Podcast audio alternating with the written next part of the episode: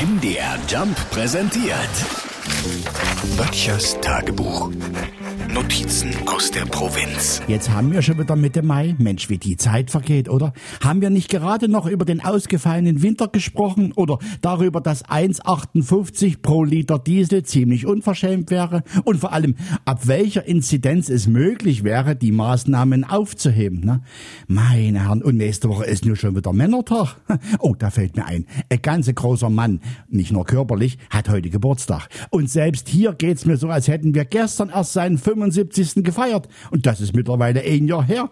Heute wird er demzufolge 76. Wer? Na, Mensch, der Udo. Der Udo Lindenberg. Also immer, wenn ich den sehe, sage ich, Udo, Hut ab.